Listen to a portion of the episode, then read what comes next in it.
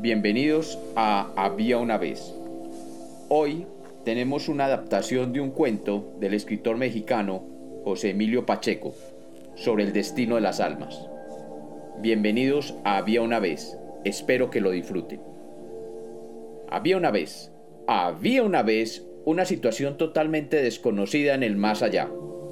Aquel nefasto 9 de marzo de 1895 las más profundas raíces de la burocracia del otro mundo, tuvieron que enfrentar la más bizarra de las situaciones que habían enfrentado desde el inicio de los tiempos. Aquel día, un ciudadano austriaco se presentó a las puertas del infierno, donde había sido enviado como resultado del juicio final por sus actos en la tierra.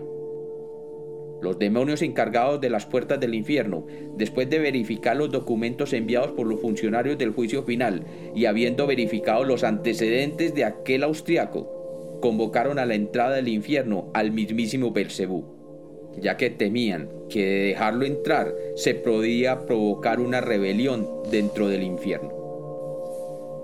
Era para todos sabido que los demonios encargados de ejecutar los castigos a aquellos infelices que eran enviados allí eran seres que se tomaban muy en serio su trabajo y con gran entusiasmo y dedicación impartían latigazos a los condenados y genuinamente disfrutaban de ver cómo sus víctimas sufrían y se lamentaban con cada uno de sus castigos. Aquel visitante, por el contrario, sabían por sus antecedentes que se sentiría feliz de estar en el infierno, sufriendo las penurias. Y eso era considerado inadmisible en el gremio de los demonios, encargados de prodigar torturas. Era claro que los demonios se negarían a trabajar para alguien que se mostrara agradecido. El diablo en persona tuvo que tomar ese difícil caso en sus manos. Y luego de retirarse a sus oficinas, hizo llamar a los abogados, que dicen las malas lenguas, tenía en gran cantidad allí.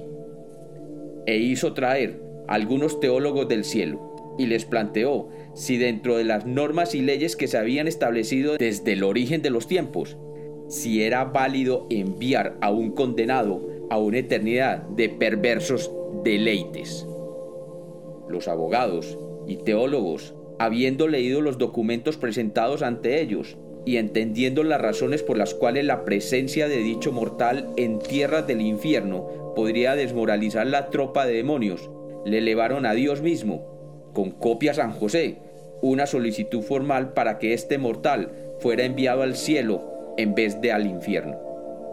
En el cielo, la sola solicitud creó una gran confusión, porque de ser aceptada significaría abrir el camino de la salvación, sin arrepentimiento, a almas sin mérito a disfrutar la gloria eterna. Si se produjera dicho acto, serviría de antecedente para múltiples litigios que demorarían una eternidad en ser resueltos. La situación, aquel 9 de marzo de 1895, era a todas luces caótica. Y dicen los que presenciaron dicho suceso que aún el caso no se ha resuelto y que a Leopold Sacker Machok nunca lo han dejado entrar al infierno o al cielo.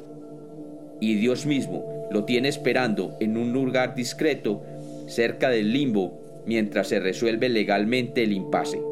Dicen también que algunas de las once mil vírgenes, que son toda bondad y dulzura, para calmar al condenado en sus angustias mientras espera, cada tercer día se visten de pieles para azotar a Leopold Sacker Masoch, el primer masoquista de la historia.